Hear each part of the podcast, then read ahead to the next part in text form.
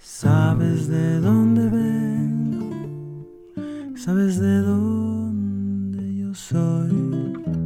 Máscaras bien pintadas, la música en la ventana, mirando sentada el tiempo, su plegaria circular. Viejas tardes en la luz solar. ¿Qué tal amigos? Soy María Bernaza y les doy la bienvenida a este su programa cultural Eco de las Palabras, para abordar algunos temas de coyuntura importantes, pero sobre todo adentrarnos en los mitos y las leyendas de nuestro continente. El día de hoy les traigo eh, una leyenda muy particular eh, y habla específicamente sobre la hoja de coca. No sé si alguna vez usted ha eh, probado un matecito de coca o se ha aliviado del mal de altura o ha utilizado eh, esta hoja para algún eh, uso medicinal. Pues sí, la hoja de coca está en gran parte de nuestro imaginario cultural, pero también en nuestras prácticas cotidianas. Allí en los años 90 hubo una gran campaña entre Perú y Bolivia, pero particularmente reforzada en Bolivia, sobre la hoja de coca. Y el lema era, la hoja de coca no es cocaína, o coca no es cocaína. A lo largo de este tiempo han pasado alrededor de más de 30 años eh, después de que haya comenzado esta campaña y son otros nuevos eh, cuestionamientos que nos generamos con la hoja de coca. El día de hoy vamos a abordar justamente eh, ese tema. La hoja de coca el aculico, el picheo, el boleo, se ha extendido a lo largo la parte andina, pero también ha trascendido hacia la parte, a la zona amazónica. La hoja de coca tiene nutrientes, tiene vitaminas, nos quita el hambre y también nos da energía. Y esa es una cualidad que va acompañando a muchos de los pueblos prehispánicos eh, durante larga data. Digamos que la hojita de coca ha sido como una especie de consuelo. La hoja de coca está en el catálogo de medicina herbolaria sudamericana. No solamente nos cura de enfermedades, sino que también nos quita pena. Para eso también es la hojita de coca. El día de hoy vamos a abordar eh, justamente lo conectados que estamos hacia esa ritualidad mediante la hoja de coca. La hoja de coca es eh, parte fundamental de las prácticas que nosotros eh, tenemos, principalmente los que tenemos o somos parte de, la religión católica o practicamos la religión católica y que somos parte de ese sincretismo cultural, ¿no? La chaya, por ejemplo, las mesas, eh, todo esto viene acompañado de, las hojas de coca, de la hoja de coca sagrada, y así abordaremos las dos puntas de lanza muy importantes y estos nuevos cuestionamientos sobre la hoja de coca. Así que el día de hoy nos acompañará Yomar Ferino, una especialista en todo lo que es filosofía andina, pero una estudiosa a profundidad de muchas de estas tradiciones sagradas que vienen de la mano de la medicina herbolaria y de muchas creencias que están de muy larga data. Como se dice o como dice ella, la hoja de coca es milenaria. Así que los invito el día de hoy a ver esta adaptación de este cuento que es tomado de algunas crónicas y de algunas otras leyendas e investigaciones para que podamos comprender eh, de dónde viene esta hoja de coca, para qué se utilizó la hoja de coca y por qué es tan fundamental en, países sudamericanos, tan, tan importante en nuestro consumo cotidiano, eh, tanto en Colombia, en Ecuador, en Perú, eh, en Bolivia, la hoja de coca, los cocanis, por ejemplo, que eran los productores de los yungas de Perú y de Bolivia, los pico verde, las personas que acuyicaban la hoja de coca, así se llamaban a la gente que se encargaba de comercializar en los pongos, en los mercados, esta hoja milenaria y abastecían a, la ciudad y también a diferentes poblados donde no se producía la hoja de coca. Estas personas, estos cocanis, han sido eh, protagonistas también de la revolución que hubo contra la, em, el imperio español, digámoslo así, contra la corona española, y contra todos esos virreinatos para alcanzar la construcción de muchos estados de lo que son ahora repúblicas, ¿no? Y así la hoja de coca va acompañando la historia de nuestros pueblos desde la parte animista, la parte espiritual, hasta lo que vienen a ser este, estas revoluciones eh, culturales y políticas. Así que bueno, eh, les invito a que puedan eh, seguir escuchando este programa y que disfruten de este cuento de la hoja de coca.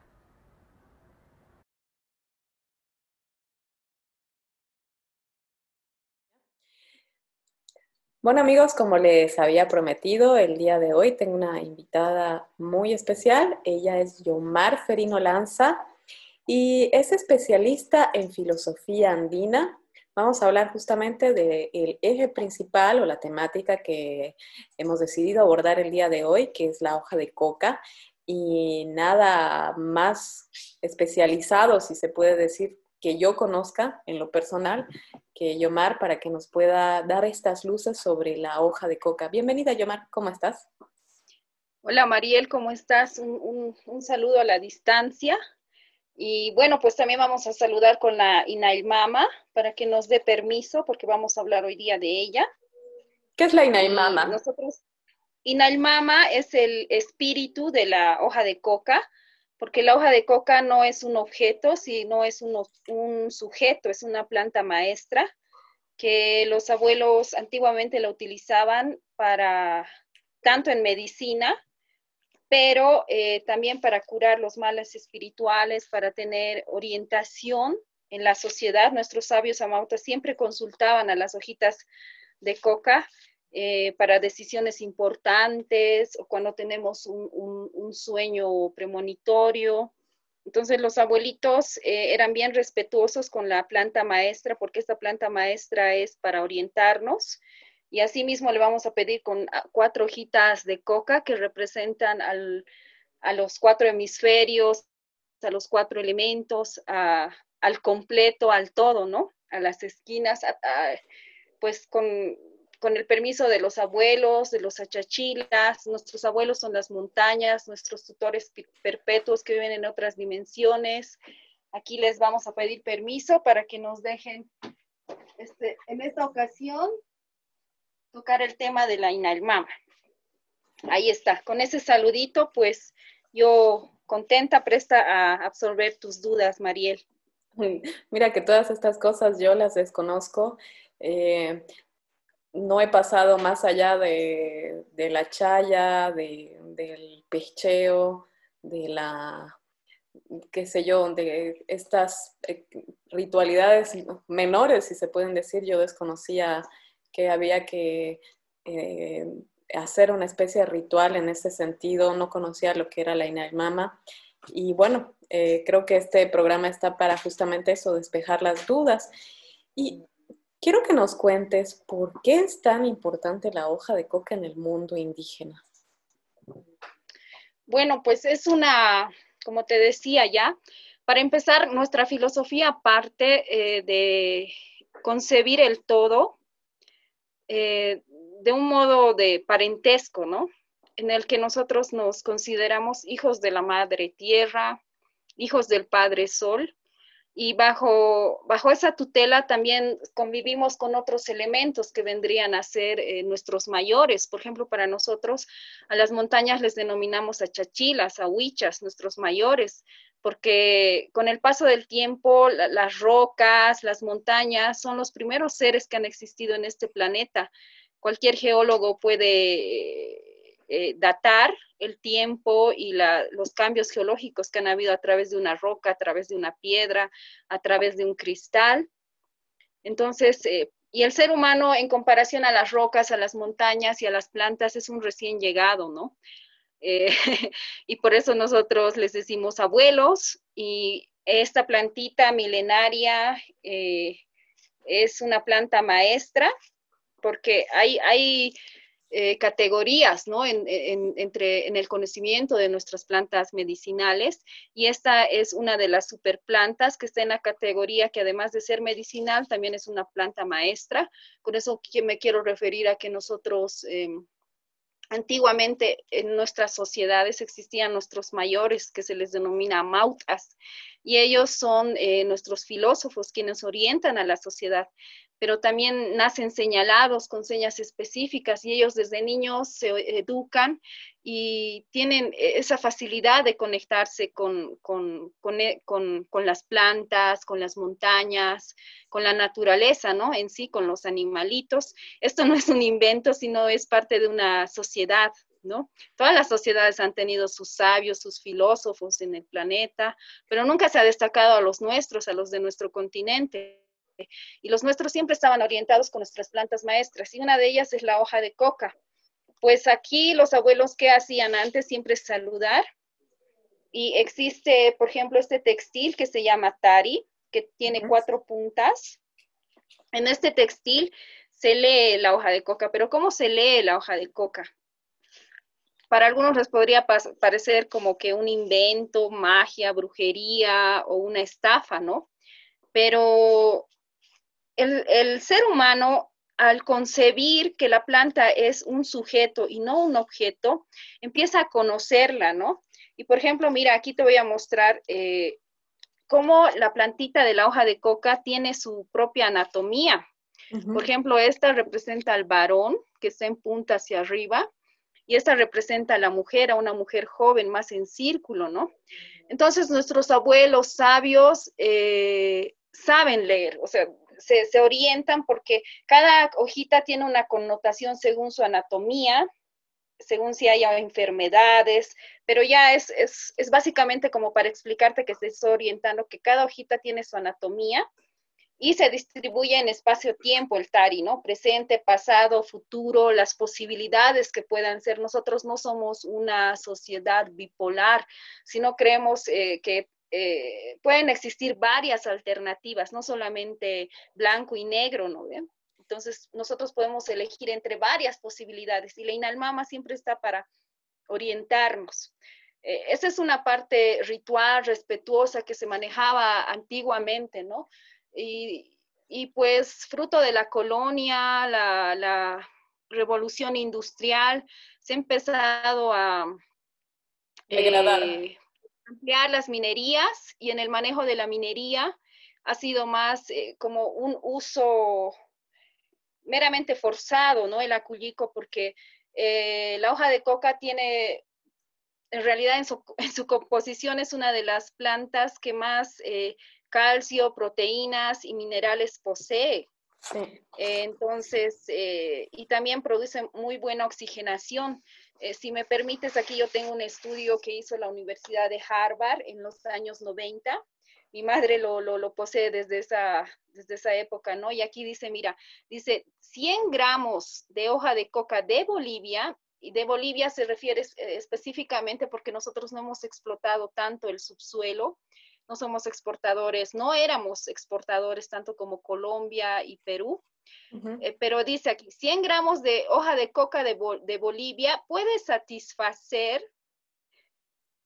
la cantidad recomendada de nutrientes que debe ingerir una persona, dice, ¿no? Porque posee calcio, hierro, fósforo, vitaminas E, A, B.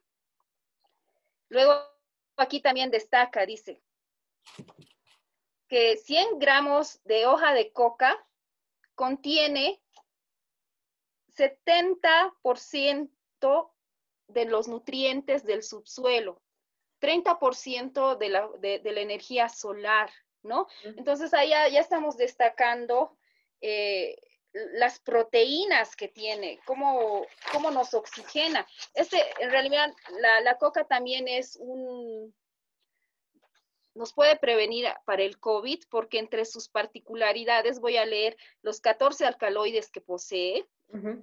Tiene cocaína, ¿ya? Que esto sirve para la anestesia y, el analgésico, y así es como se va produciendo eh, la cocaína desde que se empieza a sintetizar ¿no? a, extraer el alcaloide de la hoja, entonces se empieza a industrializar para las farmacéuticas, para la fábrica de Coca-Cola, ¿no? Y posteriormente para el narcotráfico. Ya en, ya nuestros filósofos en los años 1900 eh, ya Freud utilizaba ya a modo de terapia la cocaína, ¿no? Un, psicoanalista muy conocido, entre otros. Sí. Pues aquí dice también que posee egnonina, ¿no? Que ayuda a metabolizar las grasas. Sí. Atropina, produce la sequedad del árbol respiratorio. Dice, papaína, que acelera la digestión.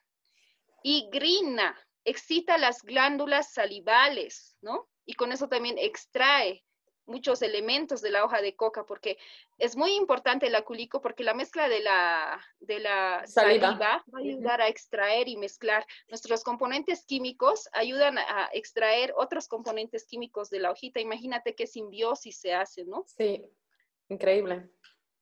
Globulina regula la carencia de oxígeno en el ambiente. Por eso es, quiere decir que esto nos ayuda contra el virus del COVID porque oxigena. Dice puridina, acelera la formación y funcionamiento del cerebro, ¿no? Porque oxigena. Quinolina, evita la formación de caries dentales. Eso también había leído. dice, regula la presión arterial.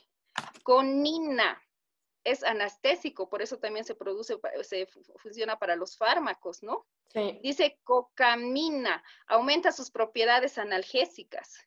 Benzoína, acelera la formación de células musculosas y evita la putrefacción de alimentos.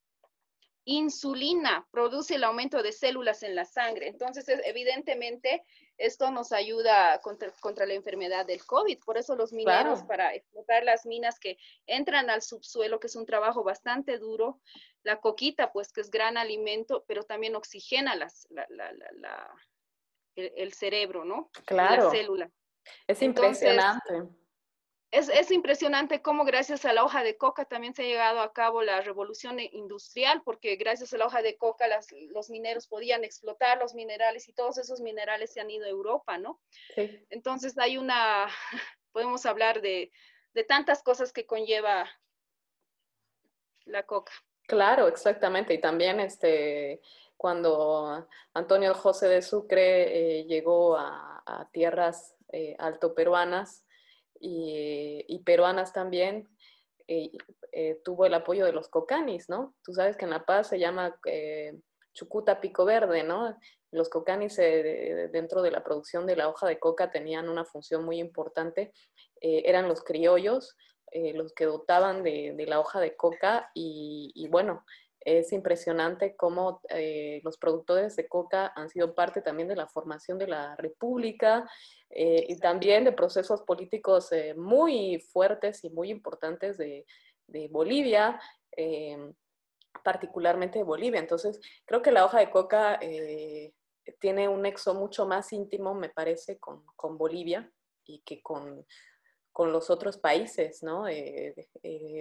Por lo que uno va buscando en, libros y en bibliografía o encuentra en material documentativo. Además que en los 90 Bolivia fue el abanderado, como tú dices, sacaron este estudio de Harvard y fue el abanderado de esto, de, hacer entender al mundo que, la hoja de coca no es cocaína, eh, que la, usamos para muchas cosas, para mates, para dolores de barriga, para caries, para fiebres, para un montón de cosas y que es parte de nuestra, de nuestra, de nuestra cotidianidad, de nuestra cultura, ¿no? Entonces, este, bueno, ahora se están buscando otras maneras de, de, utilizar eh, y de, qué sé yo, digamos, eh, diversificar el, el, el, uso de la, de la hoja. Eh, pero vamos al siguiente tema porque quiero seguir enfocada en, en la cuestión de la espiritualidad. Y por qué tiene esta función sagrada en el mundo espiritual. Nos has dicho un, par de cosas eh, en el inicio, en la introducción de esta conversación, pero creo que es mucho más eh, fuerte esto del, valor espiritual porque la coca está en todos nuestros eventos, cuando estamos felices, cuando estamos tristes, cuando hay un velorio, cuando, cuando hay un bautizo, una rutucha, eh, está ahí presente en nuestro, en todos los momentos, ¿no? Exacto, es que es una conexión eh, es una conexión que se forma, una conexión indivisible, digamos, ¿no? Para alguien que, nace en estos lugares y, sabe, ¿no? Que, que aculicando tú, tú piensas más, tú te relajas, te pone en otro estado de ánimo. Y siempre, digamos, eh, a partir de la invasión colonial se empieza a culicar, ¿no? Individualmente.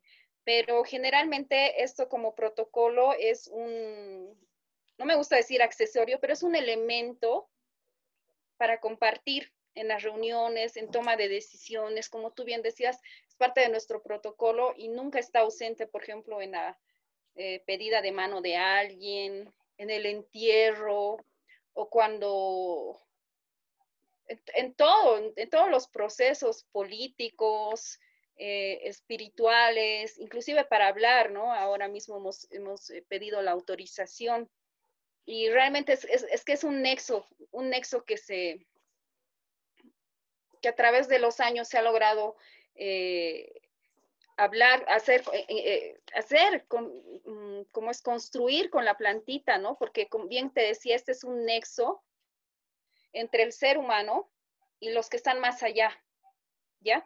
Pero no con esto quiero decir que es una droga que tú consumes y empiezas a alucinar, no. Como todo es célula, como todo es átomo, al meter, así sea una uva, una hoja de coca a mi cuerpo, mi sangre, mis células ya son parte de la plantita, ¿no? Y depende de dónde haya crecido la plantita, cómo haya estado, todo ese estado de ánimo de la planta me lo transmite, ¿no? Entonces yo me vuelvo como el estado de ánimo de una planta, así tranquila, observadora, ¿no? Es como una conexión que tienes, pero no es una conexión mágica, sino si tú ves de modo celular, realmente la planta influye en tu sistema nervioso. Eso se ha logrado identificar y construir a través de los miles de años, ¿no? Porque esta es una planta milenaria, domesticada, porque según investigaciones también existe en África, pero nunca ha sido domesticada, ¿no? ¿Y a qué me voy con esto? Que siempre ha sido un elemento ritual y social, porque hasta se han encontrado indicios o, restos de, hojita de coca en rituales de, de, algunos restos funerarios en Egipto, ¿no? Sí. Entonces, es como para el intercambio también con otras sociedades, ¿no? Parece que ya habían descubierto en esa época sus usos eh, medicinales, el uso medicinal que tiene la hoja de coca, porque sí, en, en esa época se curaban las muelas, se hacía trepanaciones de cerebros. No podemos decir que aquí había cavernícolas y salvajes cuando había la domesticación de este tipo de plantas, ¿no? Como la quinoa, aquí tenemos la coca, había, existían como 4.000 variedades de, de papa y ese avance genético, esas mezclas, no se hacen de la noche a la mañana, sino se hacen en muchos años, ¿no? Entonces estamos hablando de una conexión con la planta eh, de miles de años.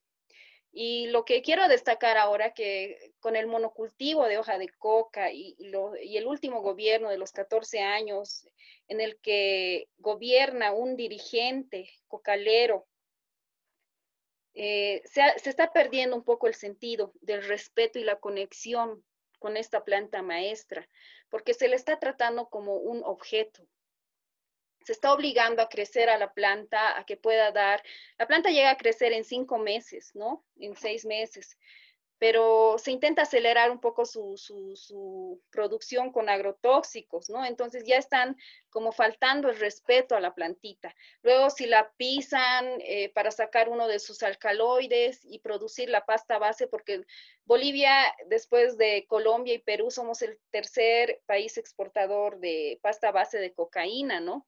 cuando en, un inicio eh, se exportaba a, Coca-Cola y a las empresas farmacéuticas, pero ahora el, monocultivo ha aumentado alarmantemente. Y como tú bien decías, eh, pues lo que sostiene económicamente a la ciudad de La Paz son los yungas. Y en este momento es el monocultivo de hoja de coca, porque no se ha priorizado la creación de fuentes de empleo, ¿no? No se puede tampoco ir a los yungas y decir a esas miles de familias de gente de La Paz, de Oruro, de Potosí, gente que se ha ido desplazando en los últimos años por falta de empleo, a los yungas, eh, familias completas que trabajan en los cocales.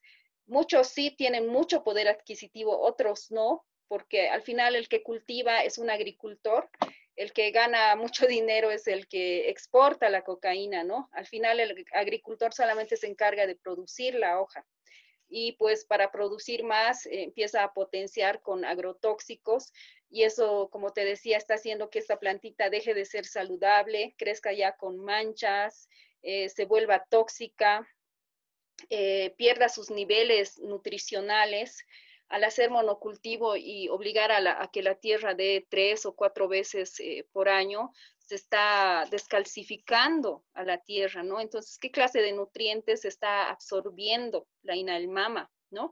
Entonces, yo como mujer, como yo estoy en el camino amáutico, eh, yo reclamo eso, ¿no? ¿Dónde está el respeto?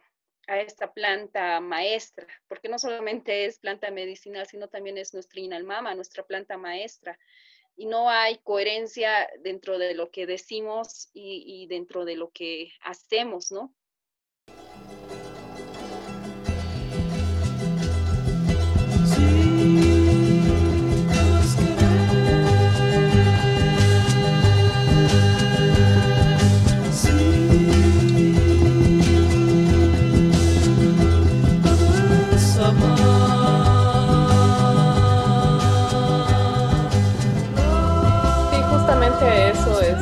Algo que, bueno, yo he vivido en Sudamérica, he vivido en Perú, en Bolivia. Puedo reconocer eh, a profundidad que los discursos eh, son muy diferentes a la realidad que acontece dentro del país. Y creo que es una gran preocupación porque no solamente es la, la, forma de producir, el utilizar agrotóxicos, pesticidas, etcétera, etcétera, el agotamiento de los suelos también que no permiten de que, de que crezcan otras plantas y, esto, ¿no? La, la, manera que se utiliza, la mala manera en la que se está utilizando eh, discursivamente y también en praxis eh, el tema de la hoja de coca. Y ese es un gran, hay una gran evidencia, digamos, en los conflictos políticos que hay entre el Chapare, que es una zona que que, em, que no es una zona donde se produzca realmente o que hayas nacido, digamos, originariamente la hoja de coca. Y en este momento es un riesgo porque eh, este, uno de los puntos principales es que este monocultivo se está extendiendo a parques y reservas naturales del país, donde viven pueblos indígenas, algunos que no quieren ser contactados y que están siendo este, invadidos, si se puede decir, esa es la palabra.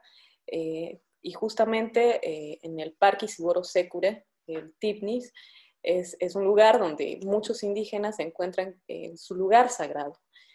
Y, y, acá este, hay un problema serio porque estamos hablando de que la hoja de coca, que es la hoja milenaria, la hoja sagrada, la que representa gran parte de la identidad de los pueblos eh, andinos, pero que también se, utiliza muchísimo en la zona amazónica porque todo el mundo pichea, bolea, resulta que es, es, un, un, peligro para, para, muchos pueblos.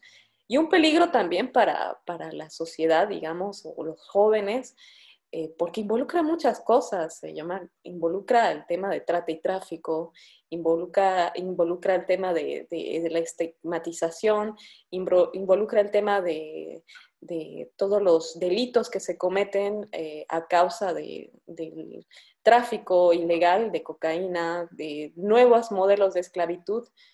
Y, y salimos al extranjero con discursos hermosos, místicos, pero no estamos haciendo una, correlación entre el discurso y lo que está pasando realmente con la hoja en el país. Exacto. Eh, por, eh, seis de nuestras 20 áreas protegidas están siendo invadidas por los cocaleros que les han denominado interculturales, colonizadores, porque en realidad, digamos, hacia afuera se muestra una, imagen política de antagonismo entre fascismo e indígenas, ¿no? Cuando en realidad eh, son aymaras y quechuas que están con, en realidad aquí se consideran como 36 nacionalidades por el censo que se hizo de, las, de los idiomas, ¿no? Pero de estas 36, eh, ¿quiénes son los cocaleros? Eh, generalmente son quechuas y aymaras, ¿no?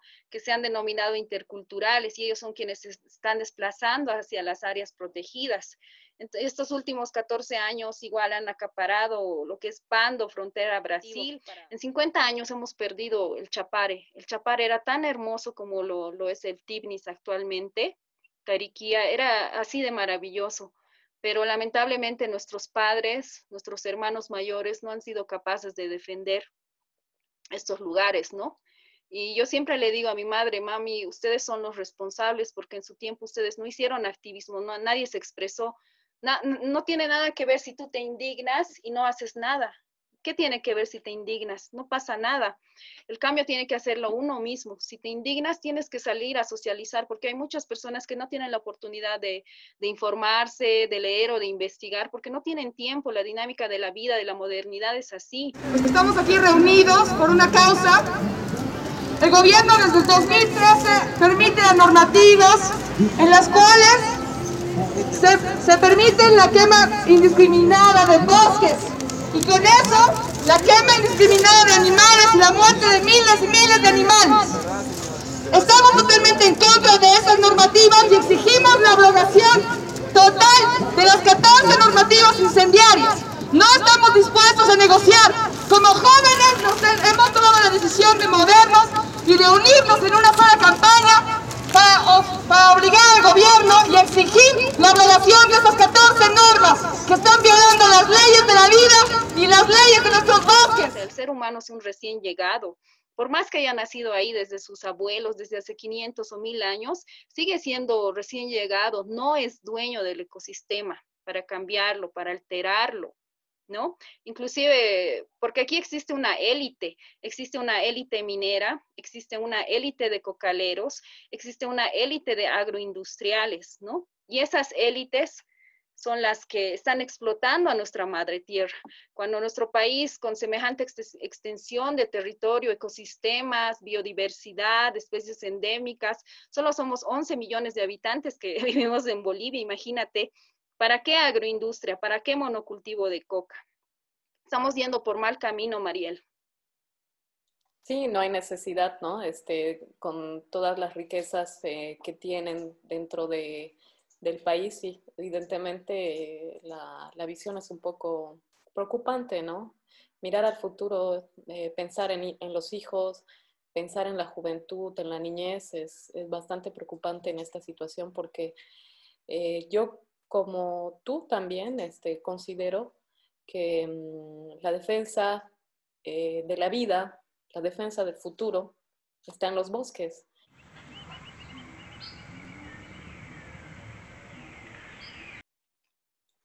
Muchas gracias, Yomar. Este, ha sido muy interesante esta conversación que hemos tenido contigo el día de hoy.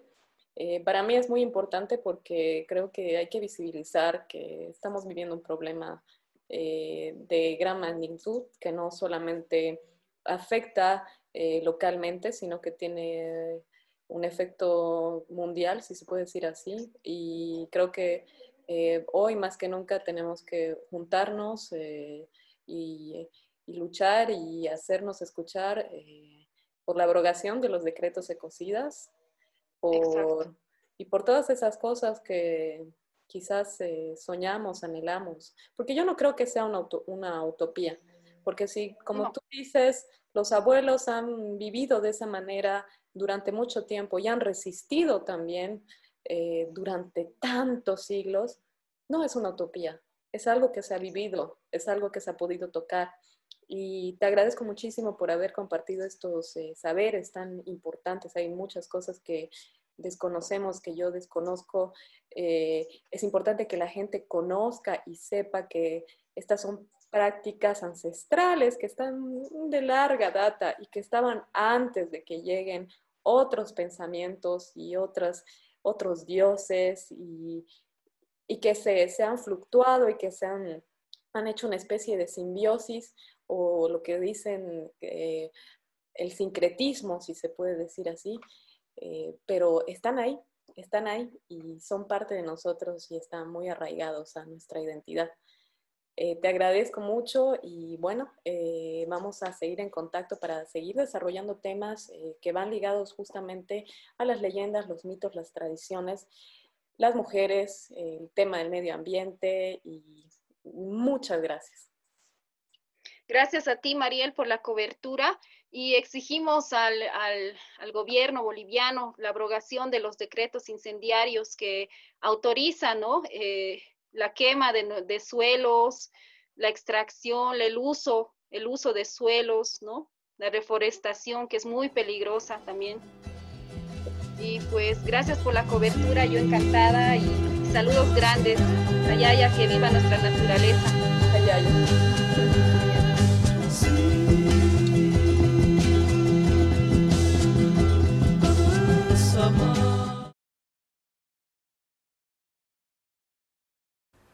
Espero que hayan disfrutado y hayan aprendido muchísimo sobre el uso y las costumbres de la hoja de coca, pero también es muy importante de que podamos abordar las nuevas temáticas y las nuevas problemáticas que nos están generando eh, la sobreproducción de la hoja de coca. Está ligada a muchas cosas eh, que van postergando también a nuestra región, pero también es eh, altamente peligrosa para nuestras áreas protegidas y nuestros bosques. Y también ponen en riesgo y en vulnerabilidad lugares tan sagrados o tan importantes para pueblos indígenas como el Parque Isiboro Secure, donde eh, muchos pueblos indígenas consideran que es un lugar espiritual, un lugar donde se encuentra una montaña sagrada. Así que eh, les recomiendo que puedan investigar un poco más sobre la temática de la hoja de coca. Si bien es eh, una hoja que utilizamos muchísimo para muchas prácticas, desde ritualidad hasta lo que es, como les había dicho en principio, la medicina, el día de hoy también es un riesgo la hoja de coca para muchos pueblos indígenas.